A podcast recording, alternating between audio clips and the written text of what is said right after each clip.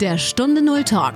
Erfolgreiche Unternehmerinnen und Unternehmer sprechen über ihre Stunde Null, ihre Herausforderungen und über ihren persönlichen Phoenix-Moment.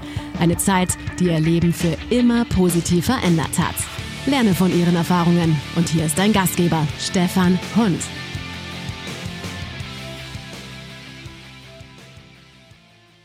Wenn ich arbeite und mein Partner frei hat und umgekehrt, auf die Dauer kann das nicht gut gehen.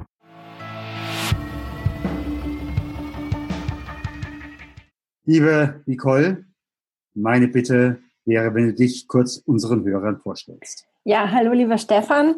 Ähm, auch von mir ein herzliches Hallo und ähm, ja, schön, dass Sie dabei sind. Ja, was gibt es zu mir zu sagen?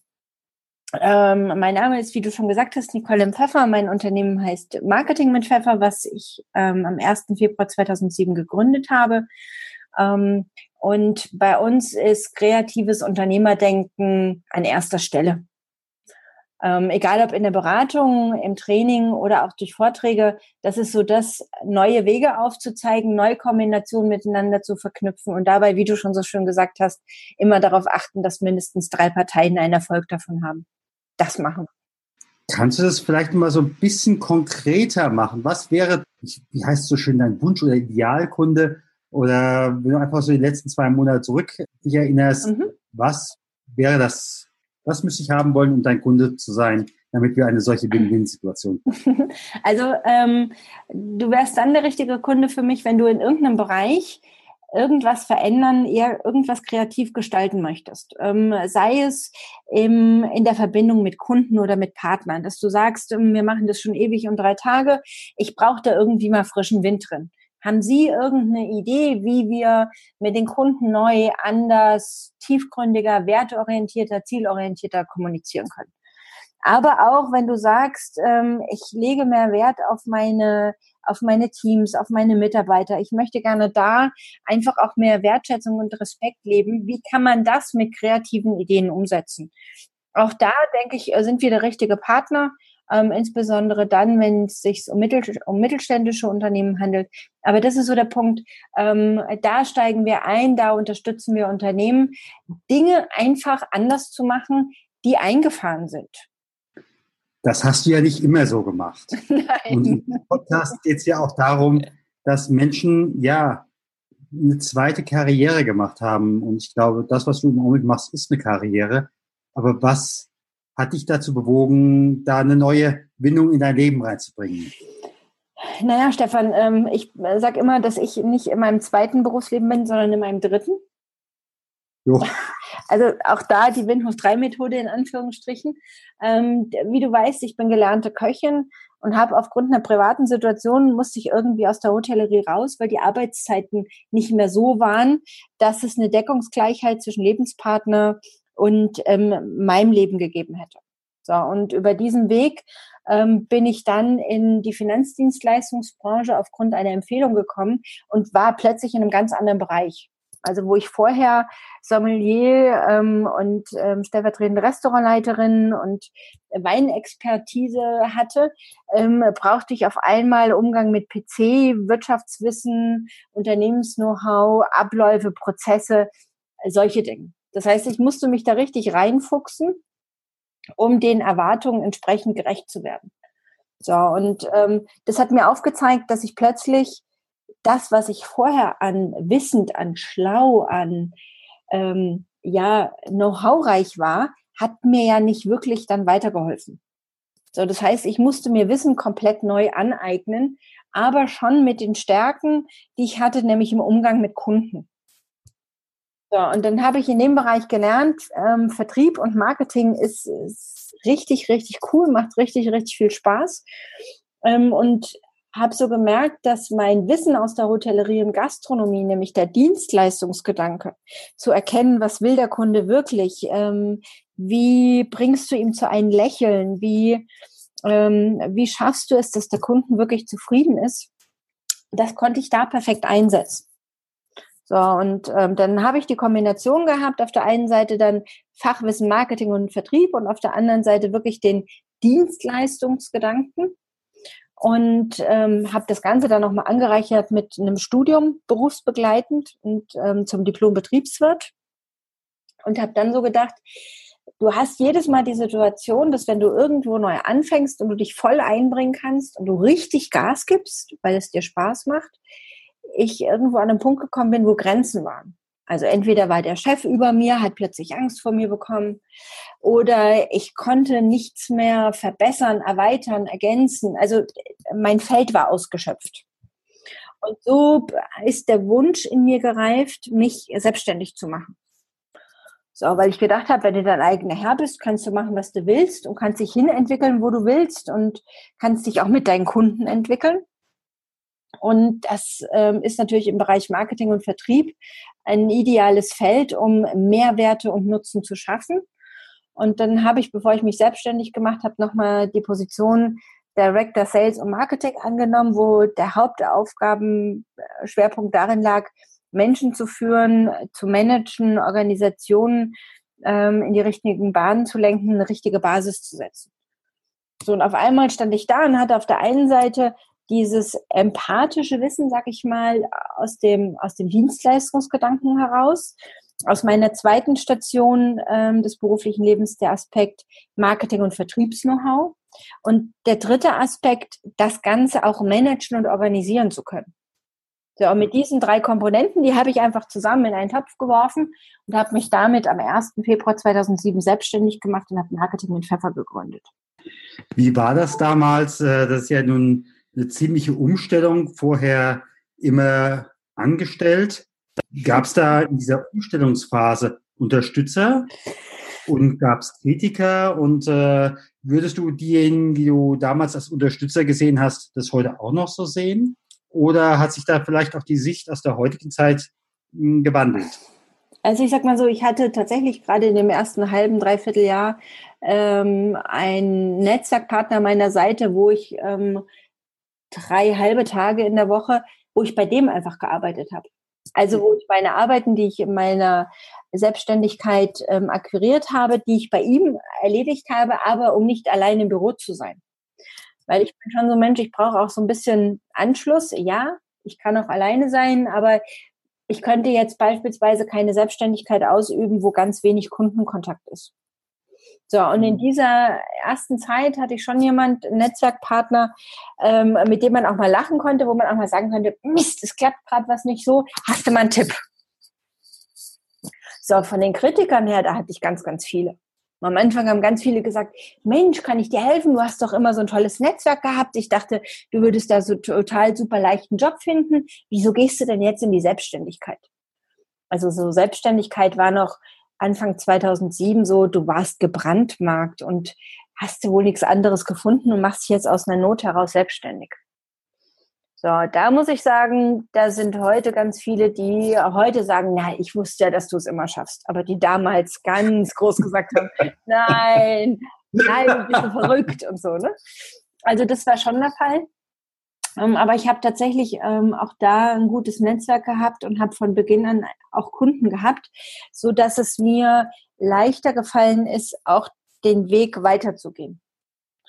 Und ähm, ja, es gab Kritiker und es gab auch ziemlich viele Kritiker, die aus Neid ähm, äh, Kritiker waren und nicht, weil sie irgendwas durchleuchtet haben oder weil sie mir einen guten Tipp geben wollten, sondern naja, ich tanze ja aus, auf einmal aus der Rolle, ähm, bin nicht mehr die brave Angestellte, die brave, die in einem System reinpasst oder in eine Organisation reinpasst, sondern die plötzlich Visionen, Träume hat, die plötzlich groß denkt und wie Brand schon so schön gesagt hat, wer Visionen hat, äh, muss zum Arzt.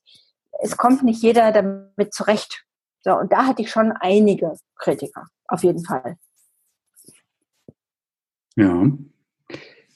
In der Veränderung, was war so dein belastendstes Problem? Wie meinst du das in der Verhinderung? In, in der Veränderung. Ah, ähm, also ich sag mal so, ich habe ähm, glaube, und das ist wieder so ein typisches Frauenphänomen, ich glaube, wir Frauen tun uns mit einer, mit einer grundlegenden Entscheidung immer ein bisschen schwerer als Männer. Also wir durchdenken sie erst 5000 Mal und ähm, prüfen sämtliche Aspekte und mh, hm, könnte das eintreffen und könnte das eintreffen und kann ich damit umgehen und ne? also bis wir dann letztendlich eine Entscheidung treffen. Und ähm, das ist manchmal, kann das schon belastend sein. Also ich erinnere mich an eine, an eine Situation, ich war ein Jahr selbstständig und habe so das Gefühl gehabt, ich müsste mich von meinem damaligen Partner trennen und bin ein halbes Jahr mit mir, ich sage jetzt mal schwanger gegangen, um zu überlegen, hm, wenn du dich von dem trennst, dann hast du alle Kosten alleine, schaffst du das finanziell, kriegst du das gebacken? Nee, ich will meine Selbstständigkeit äh, nicht aufgeben müssen und so. Also sehr viele Zweifel, sehr viele Ängste. Bis irgendwann der Punkt kam, wo gefühlt es ein no, äh, Return of, äh, ein Point of No Return gab. Das heißt, ähm, ich einfach eine Entscheidung treffen musste, so ein innerer Zwang. Und nachdem diese Entscheidung gefallen war, ist es wie wenn so ein, ein ganzer Steinbruch von deiner Seele runterbröckelt und du Energie freigesetzt wird und du auf einmal klar denken kannst, du machst dir einen Plan, ähm, du, du definierst deine Ziele, du machst dir einen Plan, du machst dir eine Strategie und genau dann, wenn die größten Veränderungsprozesse waren, habe ich am meisten Veränderungen freisetzen können, was die Umsetzung angeht. Heute, muss ich ehrlich sagen, habe ich mittlerweile gelernt, auch nicht immer in K.O.-Situationen oder nicht immer in kritische Situationen zu kommen, um wirklich Energie freizusetzen. Das war am Anfang meiner Selbstständigkeit noch nicht der Fall. So, aber dann kontinuierlich und stringent zu sagen, okay, es geht hier um dich, es geht hier um deine Existenz, es geht hier um, du willst Erfolg haben, ähm, tu was dafür, weil es liegt nur an dir. Also es liegt nicht an irgendeiner Entscheidung der Regierung oder an Frau Merkel oder an Frau Nahles oder an Herrn Stefan Hund oder an wen auch immer, sondern es liegt an mir. Wo stehe ich morgen, wo stehe ich übermorgen? So, und ähm, ich habe in dieser Zeit ähm, den Satz mal gehört, ähm, deine Zukunft hängt von den Entscheidungen von heute ab. Und ich habe mir dann zur Gewohnheit gemacht, immer wenn so Proz ähm, Veränderungsprozesse, Veränderungssituationen da waren, mir jeden Tag die Frage zu stellen, welche Entscheidung treffe ich heute, dass ich morgen besser dastehe. Und das können kleine Dinge sein, angefangen von, ich stelle mir morgens ein volles Glas Wasser hin, um ähm, wirklich auch mehr zu trinken, bis hin zu, ähm, ich mache je, mach jeden Tag eine Stunde Akquise oder ich mache jeden Tag eine Stunde Vertrieb oder Marketing oder, ne, also sowas. So, und das hat mir dann schon sehr geholfen, auch die Veränderungsprozesse zu meistern. Mhm. Du hast ja so in die unterschiedlichsten Töpfe vorher reingeguckt. Mhm. Hast du jetzt für deine jetzige Position auch noch mal eine extra Fortbildung, Ausbildung, Umschulung gebraucht? Oder ist das nicht eigentlich schon die ganze Zeit Learning by Doing gewesen? naja, ich muss sagen, ähm, seitdem ich 90 in das Berufsleben eingetreten bin, ich habe ich hab mich immer mit Lernen sehr schwer getan. Ich habe immer dann was gelernt und ich habe mir immer dann dessen angeeignet, wenn ich irgendwas probiert habe, wenn ich irgendwas ausprobiert habe, wenn ich irgendwo ins kalte Wasser geworfen worden bin. Ähm, und das habe ich eigentlich mein Leben lang gemacht. Ähm, nichtsdestotrotz hast du auch, wenn du dich selbstständig machst, oder zumindest für Frauen, da arbeite ich wieder mit einem Klischee, wie du schon merkst, mh, wir haben ganz gerne für alles immer erstmal eine Bestätigung oder ein Zertifikat oder irgendwas, was belegt, dass wir denn auch befähigt sind dazu. Und so habe ich dann 2008 mein Master Business Trainer und Berater gemacht, um einfach neben meinem akademischen Titel nochmal zu sagen, ich lerne nochmal die Methodiken, worauf kommt es denn als Berater und als Trainer an? Ähm, was ist wichtig? Wie steuerst du Prozesse gut? Wie steuerst du Abläufe gut? Ähm, und habe natürlich auch da ähm, viel über das Thema Coaching, Beratung, Training gelesen und insbesondere auch Erfahrungsberichte oder ähnliches von anderen. Ähm, und habe natürlich auch immer wieder Tagesseminare oder mehrtägige Ausbildung besucht, um mein, meinen Horizont und meine Perspektiven zu erweitern. Mhm. An der Stelle möchte ich aber gerade noch mal nachfragen. Mhm. Äh, diese Zertifikate, waren die jetzt auch mehr für dich Ich hatte gestern ein Gespräch, äh, da hat eine Frau sich äh, im ganz anderen Bereich daher selbstständig gemacht und sie wollte in die unterschiedlichen Bereiche rein, allerdings im Angestelltenverhältnis. Mhm. Und dann hat man ihr jeweils gesagt, aber hast du einen Titel? Hast du ein Zertifikat? Nein, hast du nicht. Also kommst du hier nicht rein, auch wenn du vorher kommissarisch die Arbeit getan hast. Mhm. Also ja, es ist halt in Deutschland ist es halt immer noch so, wenn du ein Zertifikat oder einen Titel hast, hast, öffnen sich die Türen leichter. Du gibst auch eine Visitenkarte an einen potenziellen Interessenten, übergibst du anders, wenn da drauf steht Diplom-Betriebswirt oder Doktor oder Master oder irgendwas, wie wenn da gar nichts drauf steht. Insbesondere dann, wenn du in so einem Bereich bist, Coach oder Berater oder auch Redner darf sich jeder nennen. Da ist keine geschützte Begrifflichkeit dahinter. Da ist, da sind keine Qualitätsstandards dahinter. So, und da hilft natürlich ein Titel und da hilft ähm, der Ansatz, dass du sagen kannst, ähm, ich habe aber dafür einiges getan, hilft schon an deiner Reputation und auch an deiner Glaubwürdigkeit, auf jeden Fall. Jetzt hast du einen ganz großen Weg, bist du einen ganz großen Weg gegangen und jetzt kommt so in meinen Gedanken heute Abend die große Fee. Und diese große Fee sagt dir, du hast die Möglichkeit zurückzuspringen an einen Punkt vor der letzten Umstellung. Ich komme in der nächsten Nacht wieder. Nicole, was sagst du mir? Du könntest zurückspringen. Du weißt nicht, was zwischendrin gewesen ist und kannst dort nochmal weitermachen. Oder möchtest du an diesem Punkt, wo du jetzt bist, am liebsten weitermachen? Ähm, also mit der Prämisse, dass ich ähm, an einem bestimmten Punkt zurückkomme und ich äh, quasi jungfräulich an dem Punkt wieder genau da weitermache oder starte, wo, wo du mich ausgesetzt hast. Hm, ich würde, es gäbe keinen Punkt. Ich sag dir auch warum. Ähm, seitdem ich mein Studium berufsbegleitend 2002 begonnen habe, ähm, habe ich mich so mehr oder weniger zu einem Wissensjunkie entwickelt. Das heißt, ich lese sehr viel, ich mache sehr viel Weiterbildung. Ähm, ich interessiere mich insbesondere für den Bereich Unternehmertum, Wirtschaft, Unternehmensgeschicke, sowas in der Richtung. Also die Themenbereiche bin ich, ähm, würde ich mal sagen, mittlerweile mit einem ganz guten Wissen ausgestattet. Ähm, ich weiß nicht, ob ich als 20, 21, 22-Jährige den Erkenntnisgewinn gehabt hätte, wie wichtig Wissen ist und wie kostbar Wissen ist. Und ich konnte mir nach meinem Abitur zum Beispiel überhaupt nicht vorstellen zu studieren. Als ich dann mit 31 das Studium angefangen habe, muss ich dir ehrlich sagen, es gab für mich nichts Tolleres. Es gibt für mich heute nichts Wertvolleres als Wissen, als Know-how, was ich aufbauen kann und was ich mir aneignen kann ist aber ein Unterschied zu dem Wissensaufbau in jungen Jahren zu jetzt im gesetzten Alter, sage ich mal. Ich habe jetzt Praxisbeispiele und Erfahrungen mit angeknüpft. Das heißt, es ist nicht ein reines Theoriewissen, sondern es ist tatsächlich eine Weiterentwicklung, so würde ich es mal nennen, aus der Praxis fundiert mit Theorie. Und das ist ein Wissensaufbau, der es ermöglicht, dass du Wissen auch neu einsetzen kannst. Also, dass du Wissen nicht nur für einen bestimmten Bereich oder für eine bestimmte Situation hast, sondern dass du die Erfahrung und das Wissen adaptieren kannst auf andere Situationen und damit Erfolg generieren kannst. Ich glaube nicht, dass du das in der Form als 20, 21 oder 22-Jährige in der Form aufnimmst und in der Form verarbeiten kannst. Insofern, ich bin absolut glücklich da, wo ich stehe, wo ich bin ich freue mich auf das, was noch vor mir liegt, an Wissensaufbau, an Querdenken, an kreativen Denken.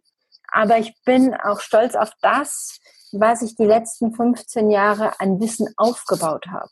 Und zwar genau in der Kombination aus Einblicke in Unternehmen, aus selbstgemachten Erfahrungen bis hin zu Kontakten zu Unternehmerpersönlichkeiten, die ähm, Unglaubliches erleben. Also ich war gerade heute Morgen bei einem Unternehmen, ähm, der hat nach dem Abitur, war der DJ und hat im, im Event-Technik-Veranstaltungsbereich gearbeitet und hat sich für den Transport von ähm, von, von Lichtspots mal so einen Kasten gebaut, dass er die sicher transportieren kann. Das hat er unmittelbar nach dem Abitur gemacht. Der hat dann irgendwann ein halbes Jahr später, hat ein Musikgeschäft in Würzburg gefragt, Mensch, kannst du das auch für mich bauen? Der hat heute ein Unternehmen mit 60 Mitarbeitern, expandiert gerade nach China, hat vor zehn Jahren einen der Mitbewerber aufgekauft, die auch nochmal 40, äh, 40 Mitarbeiter haben.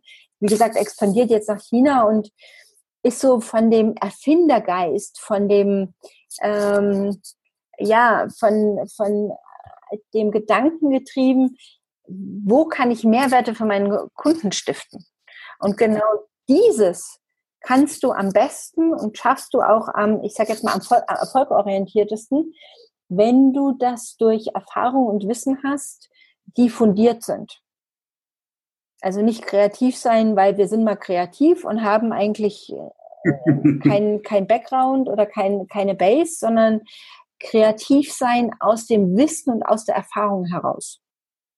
Und ähm, das ist in, in der heutigen Situation, wo ich bin, einmalig und deswegen, ich kann mir nicht vorstellen, zurückzugehen.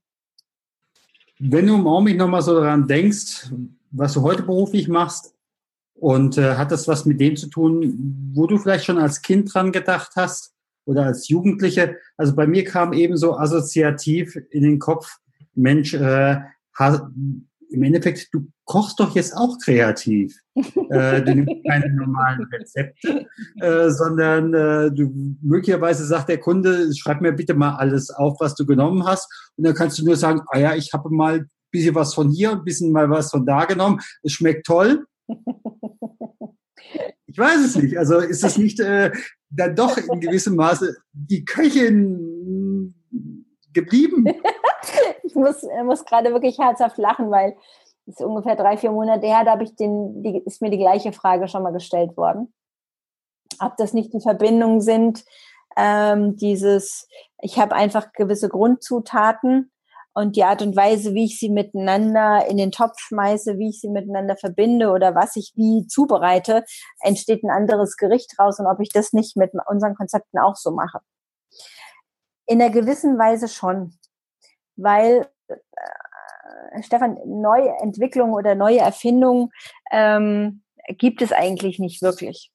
Weil alles gibt es irgendwo schon. Es ist eine Weiterentwicklung, es ist ähm, eine Verfeinerung, eine Veränderung, aber es ist nicht wirklich was Neues.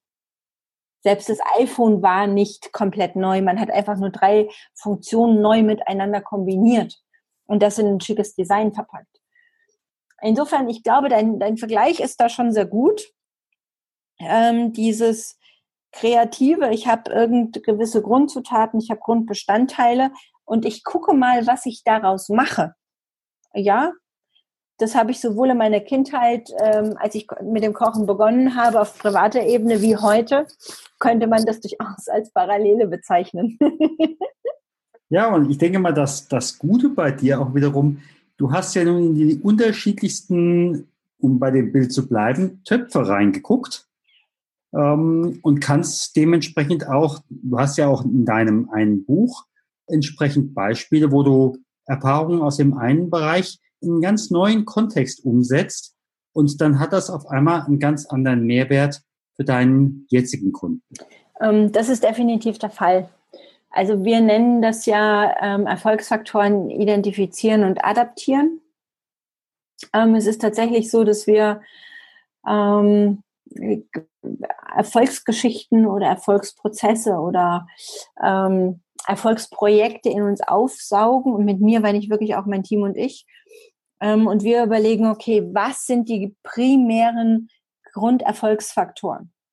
Ähm, losgelöst von der Branche, losgelöst von der Situation, sondern was ist erzielt worden, welcher Mehrwert ist geschaffen worden, welcher Nutzen ist geschaffen worden. Und wie können wir die Methode wirklich so ähm, anpassen, dass sie auf eine neue Situation in einer neuen Branche auch sehr gerne passend ist. Weil sind wir doch mal ehrlich, es gibt nichts Schlimmeres, wie wenn du dir eine Werbung anschaust und dir geht durch den Kopf, ähm, hat nicht genau auf die Art und Weise vor vier Wochen das Unternehmen XY äh, genau mit dem gleichen Slogan oder mit der gleichen Thematik geworben. Also wenn dieses, diese äh, nicht mehr Einzigartigkeit, diese Vergleichbarkeit rauskommt. Und das schaffen wir natürlich, indem wir immer branchenübergreifend Erfolgsfaktoren von der einen Branche in die andere mitnehmen und ähm, sie anwenden, weil die einfach in der Form so noch nicht gegeben hat. Und damit hast du den Überraschungseffekt, damit hast du die Innovationskraft, damit hast du das Neue für den Betrachter und für den Kunden. Ja. Ich würde gerne mit dir nochmal in eine andere Richtung gucken. Mhm. So manch einer, du hast vorhin gesagt, du bist so ein Bücher-Wissensjunkie. Mhm. Äh, manch einer liest gerne Bücher, der nächste guckt gerne Filme. Mhm. Welches, welches Buch oder welchen Film würdest du Menschen empfehlen, die selber in so einer Veränderungssituation, vielleicht auch, dass eine Veränderung kommen muss, aber sie wissen noch nicht wie. Mhm. Was würdest du empfehlen? Ähm, also ich glaube, es gibt immer so, so mehrere Punkte. Zum einen, wenn du in der Situation bist, brauchst du was, um aus der Situation rauszukommen. So, und, und da halte ich tatsächlich Gescheit Scheitern von Felix Maria Arnert ähm, das Buch äh, für perfekt. Es ist, hat ein kleines Format, du hast es schnell durchgelesen, aber es sind wertvolle Tipps drin, es sind wertvolle Perspektivenwechsel drin, die dir helfen, ähm, aus der eigenen Situation, die eigene Situation mit Abstand zu betrachten. Und das ist, glaube ich, das, was du in so einer Situation wirklich ähm, lernen musst. Du musst dich aus den Emotionen, aus dieser Spirale oder aus diesen Negativemotionen musst du dich ra selbst rausholen und ähm, musst die Situation analysieren und nur dann kannst du auch wirklich loslassen und kannst die nächsten Schritte einleiten. Ähm, was mir dann noch einfällt, sind natürlich zwei weitere Bücher. Das eine ist und sorge dich nicht und sorge dich nicht lebe von Dale Carnegie. Ähm, die allerwenigsten haben verinnerlicht, dass 80 Prozent unserer Ängste überhaupt nicht zutreffen. Das heißt, jedes Mal, wenn wir Angst haben, kannst du von zehnmal Angst haben, acht direkt gleich in die Tonne treten und nur zwei Ängste können tatsächlich auch eintreffen. Also insofern da den Perspektivenwechsel auf, wie betrachtest du dein Leben? Mit welcher Einstellung gehst du rein? Bist du der Frosch? Bist du der Adler? Bist du der Pessimist oder der Optimist? Bist du der Akteur oder der Reakteur oder bist du der Interakteur? Also solche Dinge. Und was, was mir auch immer wieder so den Tritt in den Po versetzt, ist raus aus der Komfortzone von Sabrina Askedom. Ähm, sehr schön beschrieben, was einfach heißt, verlass doch einfach mal den normalen Trott.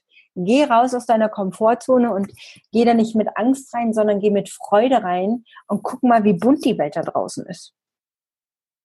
Und das ist so ein Punkt ähm, mit den drei Büchern, die das wirklich, die das wirklich ähm, auf sehr schöne Art und Weise in irgendeiner Form aufgreifen. Ansonsten, ähm, ja, es gibt so den einen oder anderen Film, ähm, der auch in den Bereich geht. Hm, was es aber jetzt aktuell seit gestern gibt, ähm, ist beispielsweise, wenn du dich in dem Thema Unternehmerdenken, Unternehmertum, Wirtschaft, Perspektivenvielfalt wenn du dich da so ein bisschen deinen Horizont erweitern willst, um dir einfach auch ähm, den Horizont für eine Veränderung bestmöglichst zu gestalten. Da kann ich aktuell ähm, den Morning Podcast von Gabor Steingart empfehlen, der seit gestern ähm, täglich rauskommt und der eine Viertelstunde lang geht und der einfach Wirtschaft, Unternehmertum, Börse, ähm, gesellschaftliches Leben, Werte in der Gesellschaft äh, perfekt aufgreift und hinterfragt und weit ab vom Mainstream ist, aber wertvolle Perspektiven gibt. Das sehe ich sehr ähnlich, habe auch schon reingehört. Gibt es einen Leitsatz oder eine Lebensweisheit, die du gerne anderen weitergeben möchtest? Mm, ja, es gibt mehrere, aber eine, die mich, glaube ich, ähm, bislang in meinem Leben am weitesten gebracht hat, ähm, ist die Weisheit von Hermann Scherer, ähm, der mal den, den, das, den Ausspruch geprägt hat, statt nur auf die eigene Chance zu achten, kann die größte Chance darin bestehen, für andere eine Chance zu sein. Und ich glaube, dass wenn wir ähm, und das sage ich nämlich ganz einfaches Beispiel. Sehr viele gehen in Netzwerkveranstaltungen mit der Haltung rein, wie kann ich am besten Aufträge und Geschäft generieren. Wenn jeder so reingeht, hast du das Thema, ähm, jeder will Geschäft machen, aber keiner will es anbieten. Wenn du aber guckst, wie kannst du deinem Gegenüber einen Mehrwert, eine Chance, einen Nutzen bringen, wird der Gegenüber automatisch bestrebt sein, das zurückgeben zu wollen. Da kommt bei mir so in, innen drin direkt dieses Bild äh, mit den äh, Menschen und den langen Löffeln in der Hölle. In dem Moment, wo ich äh, die langen Löffel nehme und den mein Gegenüber füttere, dann werden wir alle satt. Wenn ich nur sage, ich möchte mich selber füttern, haben wir ein Problem. Genau. So, und die Erfahrung, die ich halt auch gemacht habe, wenn du, andere wenn du für andere eine Chance bist, du kriegst es doppelt und dreifach zurück. Also da ist keine, da ist keine Begrenzung da, da ist keine, kein Kalkül dabei, wo der andere überlegt, hm, will ich das jetzt noch oder ist es schon zu viel? Nee. Wenn du, wenn du mit der Einstellung reingehst, kriegst du doppelt und dreifach zurück. Nicht immer heute, nicht immer morgen, aber es kommt. Und das ist das Schöne. Du hast auf jeden Fall ein wunderbares Buch geschrieben. Das habe ich immer auch bei meinen Schweig nicht immer, aber immer öfter bei meinen Schweigeseminaren dabei äh, zum Unternehmertum. Kannst du dazu noch mal eins, zwei Worte sagen? Naja, das Buch Neues Unternehmerdenken mit leidenschaftlicher Kreativität zu nachhaltigem Erfolg war so der Anspruch auf der einen Seite mit, mit klassischen Themen wie Investitionen, Weiterentwicklung, Innovation, ähm, einfach mal meine Perspektiven reinzubringen. Also wie denke ich über Investitionen? Was ist Risiko? Kann ich Risiko überhaupt abschätzen?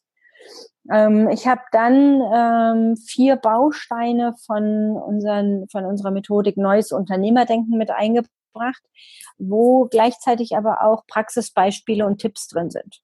Also beispielsweise die Win hoch 3 Situation. Was ist es oder die Win hoch 3 Methode? Was ist es? Was entsteht? Auf was habe ich zu achten? Oder Netzwerken, qualitatives Netzwerken, Netzwerkpositionierung. Also da auch, wie kann ich ein Netzwerk dazu nutzen, um mich wirklich so zu positionieren, dass ich Multiplikatoren im Netzwerk habe ähm, dass neue Ideen, neue ähm, Projekte entstehen, dass ähm, der Multiplikationsfaktor einfach mit drin ist. Ich habe dann natürlich auch den Anspruch gehabt, ich kann viel erzählen, ähm, aber wie sieht's denn in anderen Unternehmen aus? So, und da standen mir sechs Interviewpartner zur Verfügung ähm, von der Denise Mikulski von M3 Medien, die ähm, Bewegtbild auf eine grandiose Art und Weise macht. Es stand mir der CEO von ähm, R Plus äh, Servicekarten, Tochterunternehmen der Lufthansa, ähm, für ein Interview zur Verfügung. Ähm, Patrick Diemer, ein absolut ähm, innovativer und genialer Mensch. Es stand mir Bernd Rützler ähm, zur Seite. Es war der Präsident von Darmstadt 98, ähm, hat mir für Fragen zur Verfügung gestanden.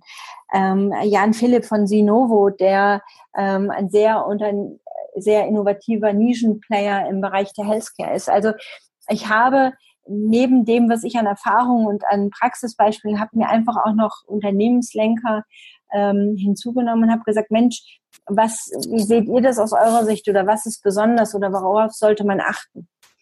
Und ähm, Intention bei dem ganzen Buch, egal ob jetzt mit Interviewpartner oder mit unserem Baustein, mir ging es darum, meine Leidenschaft und meine Begeisterung für das Unternehmerdenken und für das Unternehmertum zum Ausdruck zu bringen.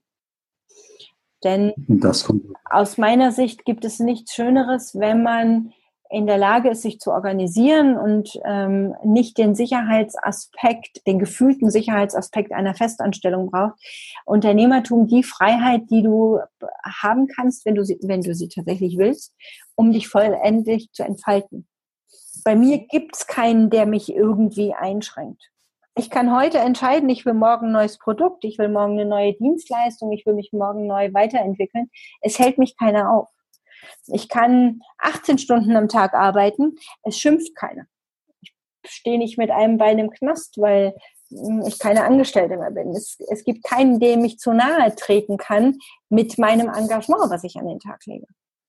Und das sollte in dem Buch zum Ausdruck kommen. Und ich glaube, das ist uns an der einen oder anderen Stelle auch ganz gut gelungen. Absolut. Du hattest mir im Vorfeld signalisiert, dass du äh, dir auch gut vorstellen kannst, eines dieser Bücher einem oder einer Hörerin äh, zu schenken. mein Vorschlag wäre, wer dieses Interview hört, ein Monat nach der Erstveröffentlichung dir eine Mail schreibt. Unter diesen werden wir dann zusammen jemanden rausziehen. Sehr, sehr gerne. Also dass du vielleicht vorher die Namen oder ich die Namen aufschreibe und dann der andere sagt eine Zahl und dann wissen wir, wer dieses Buch mhm. bekommt. Sehr, sehr gerne. Wie können dich die Podcast-Hörer erreichen? Über sämtliche Kanäle, aber natürlich über unsere Webseite, Marketing mit Pfeffer. Oder aber einfach in den sozialen Medien stöbern nach Es pfeffert. Das ist nämlich meistens meine Erkennung. Und darüber bin ich auch ähm, von LinkedIn über Xing, über Facebook, Twitter, Flickr, YouTube, überall eigentlich zu erreichen. Ähm, aber auch meine anderen Kontaktdaten finden sich auf www.marketing-mit-pfeffer.com wieder. Dann sage ich mal ganz herzlichen Dank und ich glaube, diejenigen, die sich im Augenblick in einer Veränderungssituation befinden, haben da von dir ein ganz reiches Mehrgänge-Menü präsentiert bekommen. Wer da noch hungrig am Tisch sitzt, dem kann ich auch nicht mehr helfen. Ganz herzlichen Dank. Vielen Dank, Stefan. Es war mir ein Vergnügen. Dankeschön, dass ich ja, Interviewpartner sein durfte. Vielen Dank, dass du beim Stunde Null Talk dabei warst. Auf der Webseite stunde null-talk.com erfährst du noch mehr über den heutigen Gesprächsgast. Dort gibt es auch spannende und interessante Buchempfehlungen der Gäste. Oder lade dir eines der kostenlosen Booklets zu den Interviews herunter.